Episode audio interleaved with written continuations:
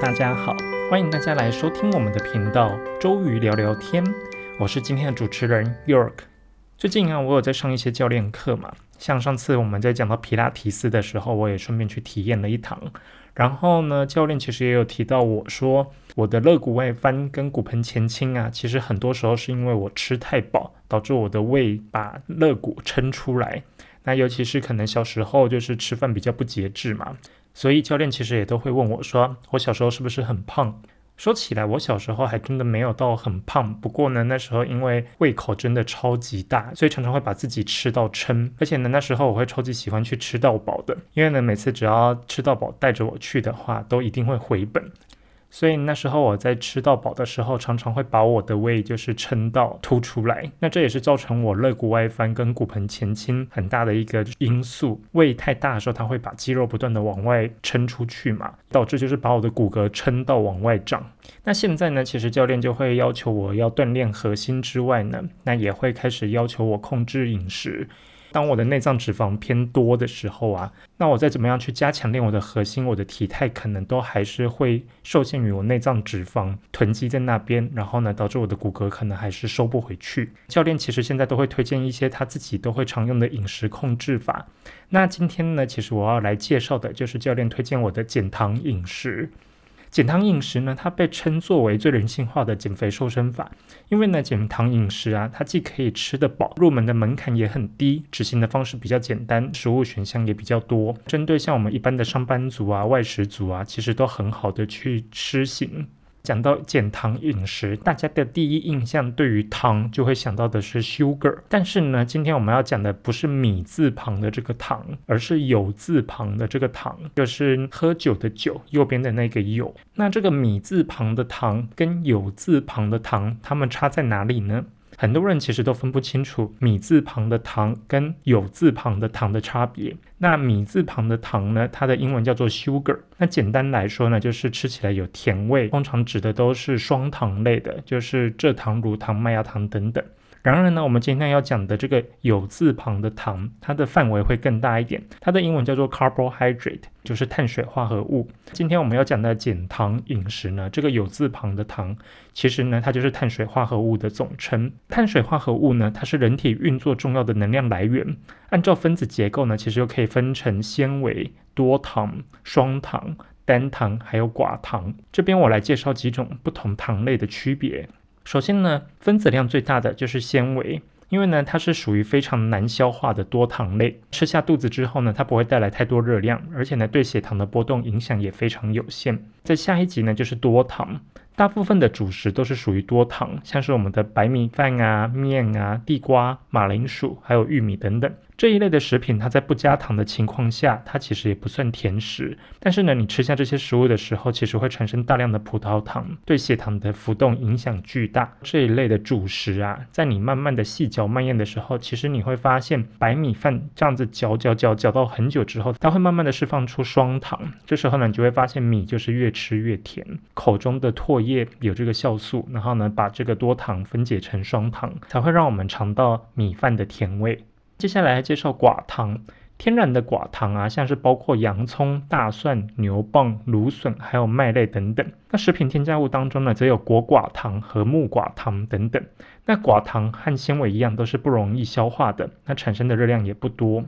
那接下来就是双糖。双糖呢，就包括蔗糖、乳糖，还有麦芽糖等等。其中呢，蔗糖还有麦芽糖对血糖的影响很大，所以呢，最好是要减少摄取。那我们平常在讲的精制糖，其实都大部分是属于双糖类的这些糖分。那接下来我们要来介绍是单糖。单糖呢，它则是有葡萄糖、半乳糖还有果糖。天然的乳糖呢，还有果糖，其实对人体而言来说是重要的营养成分。介绍了所有的这些糖类之后呢，我们就要来讲讲什么是减糖饮食。减糖饮食呢，它是广义的低碳水化合物饮食，叫做 low carbohydrate diet 的一种。在饮食中适度的减少糖类，就是碳水化合物，有研究发现啊，如果你可以适度的减少可消化性糖类的话，那可能与提高胰岛素的敏感性、刺激肠道激素分泌有关。而且呢，它还能帮助你瘦身、减肥，还能稳定血糖、预防糖尿病，还有心血管疾病等等。最早提出减糖饮食的人呢，是美国的一位医师，叫做 Robert Atkins，罗伯特·阿特金斯。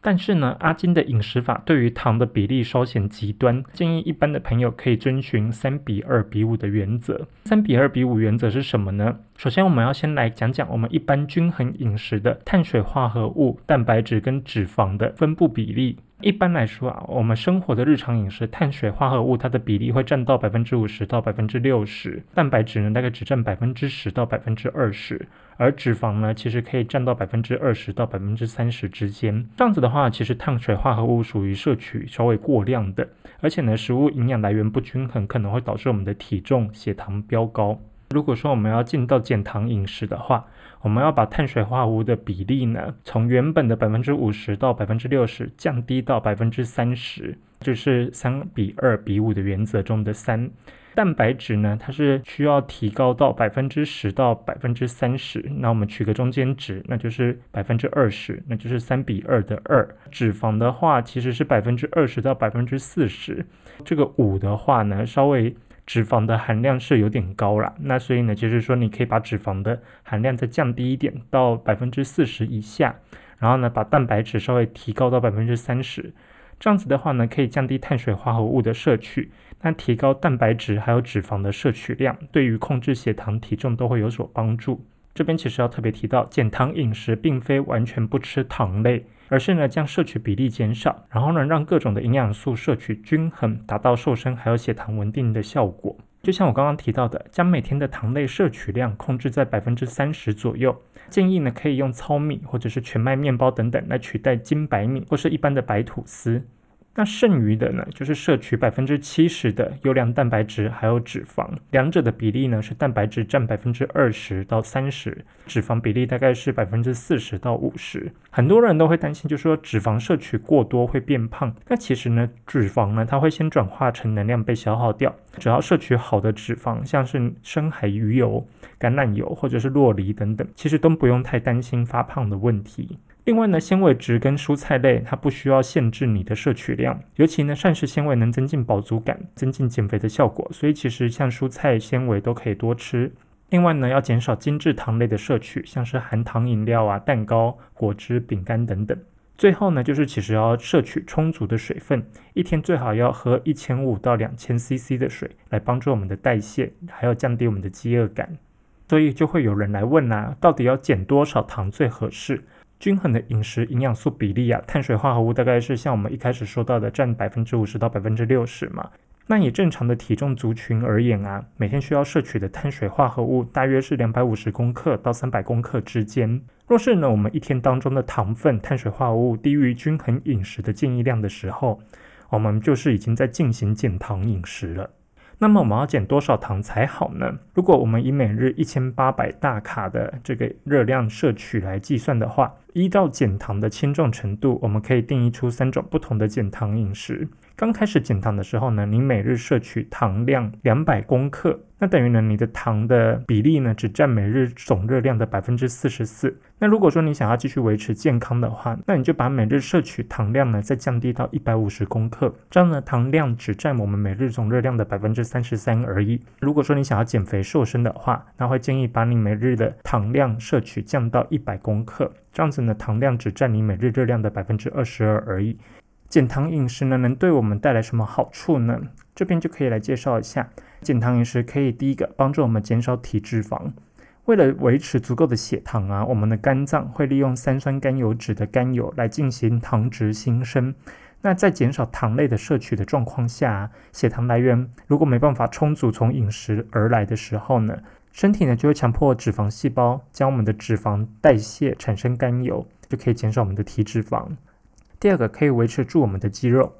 那我们在减少碳水化合物的比例呢，也会提高蛋白质的比例，提供肌肉生长所需的蛋白质，再搭配刺激肌肉生长的阻力训练，像是重训，就可以促进我们的肌肉维持，甚至呢还可以有增肌的表现。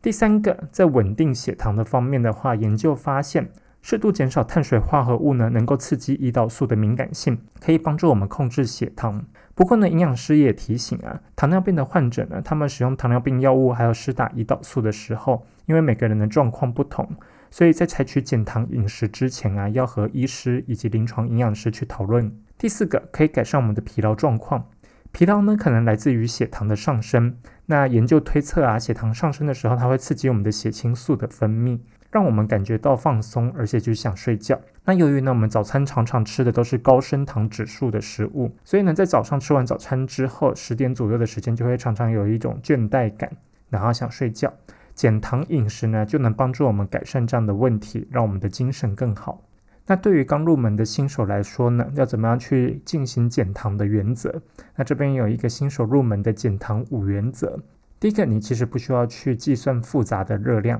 然后你只要把你的淀粉减半就行了。像三餐主食中的白饭啊、面包啊，还有面条等等，都是淀粉类的食物。那在外食的时候呢，有两个原则。第一个就是选择粗粮，像是呢糙米饭、紫米饭等等。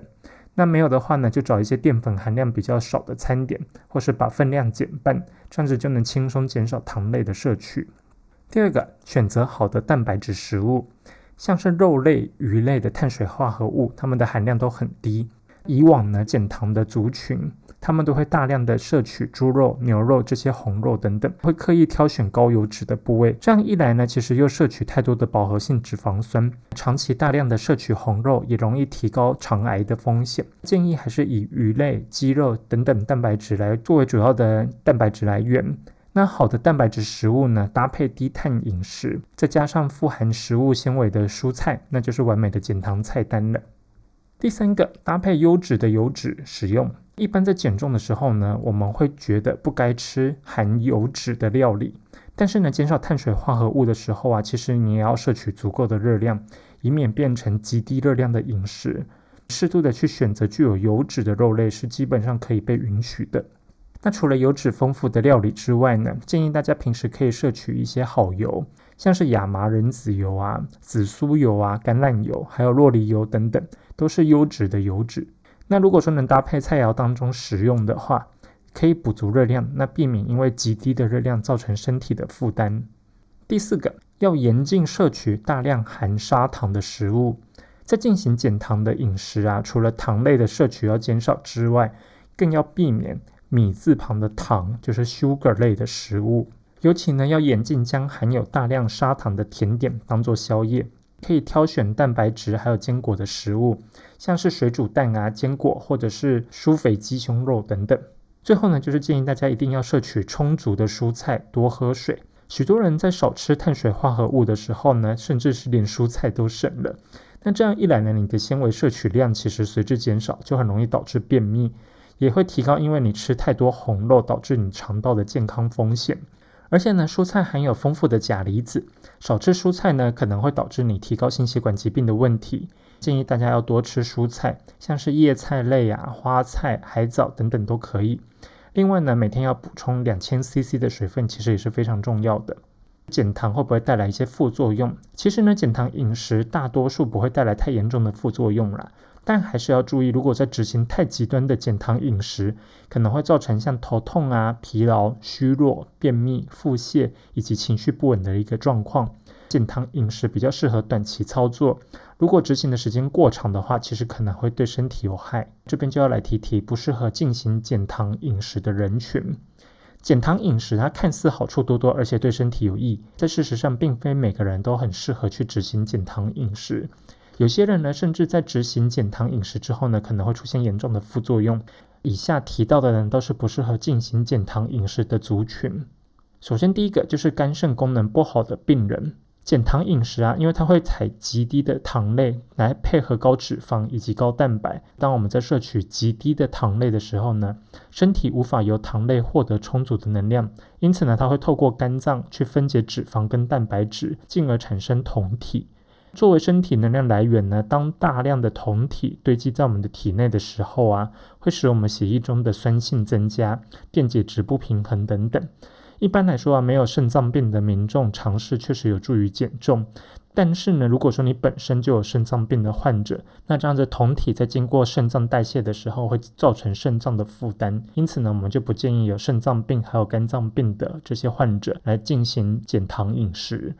第二个族群就是癌症患者，在亚东纪念医院放射肿瘤科熊佩维主任表示。许多患者其实都会有一些迷思，认为呢低糖饮食可以抑制癌细胞的生长。经过研究显示，癌细胞的适应能力很强，糖类在减少的时候啊，癌细胞可能它会转移它的代谢途径，以氨基酸脂肪作为它的能量来源，反而会让患者更容易出现营养不良的情况。糖类是人体所需热量的主要来源。当糖类燃烧的卡路里供不应求的时候啊，身体呢它会转而去燃烧蛋白质跟脂肪。那代谢过程当中呢，会产生自由基跟氧化物。在糖类不足的情况下，过多动物性脂肪的摄取呢，反而会增加心血管疾病以及大肠癌的风险。蛋白质是修补身体受损的重要原料，如果呢它被当作热量来消耗的话，可能会使患者的加速消瘦，更不利于治疗。第三个族群就是想要增肌，而且有在做高强度运动的，或者是重量训练的人，建议就是先不要做减糖饮食。糖类是人体重要的能量来源，除了你需要摄取足量的蛋白质之外呢，足量的碳水化合物也非常重要。碳水化合物会促使胰岛素分泌，然后呢，胰岛素又是合成肌肉很重要的荷尔蒙，缺乏这个胰岛素的话，可能会影响你的增肌效果。总结一下，当你本身就是处于在这种热量缺口比较大，那需要更多的营养来源的时候呢，像是癌症患者或是需要增肌的族群等等，那你们本身就是热量缺口比较大，需要更多的热量来源，那所以呢，这两类族群本身它就不适合来做减糖的饮食。像我本身就是之前在健身的时候，虽然我腹部还是有脂肪囤积嘛，就是有小肚子。但是呢，刚开始在接触健身的时候，我身体的四肢其实还是比较瘦弱，然后呢，肌肉也相对的不发达，所以身材看起来就有点像是一根贡丸插着四根筷子，那就是我的手跟脚。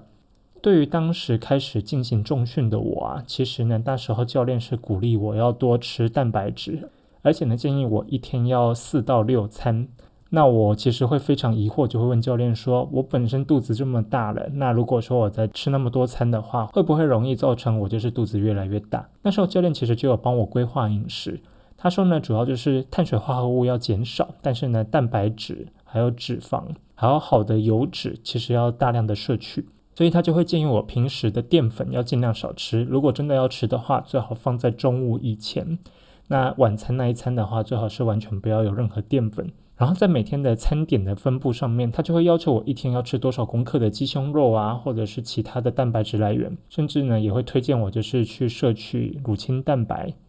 当时练了大概一年到两年之后呢，我的肌肉量确实增长的蛮快的。但我就是像刚刚一开始所说的，我本身吃饭还是不怎么节制嘛，再加上教练又叫我加餐，所以呢其实。我的肚子还是消不下来，那就是变成说我的肌肉在增长，体脂率还是不断的维持在高点，这个就是俗称的脏增肌，就是增加的肌肉量其实也带了一堆脂肪。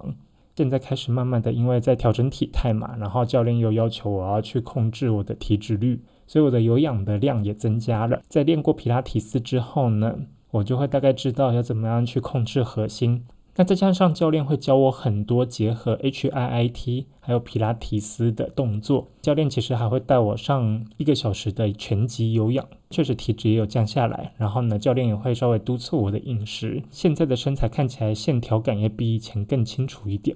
好啦，那我们今天减糖饮食就聊到这里了。如果说大家对减糖饮食或者是对其他的题目感兴趣的话，欢迎在我们的频道下面留言。如果你觉得这一期的节目对你有帮助的话，欢迎五星好评、按赞、分享给你的亲朋好友。另外呢，我们频道现在开启了小额赞助的功能，也欢迎大家小额赞助。我们周瑜聊聊天，今天就聊到这里啦，我们下次再见，拜拜。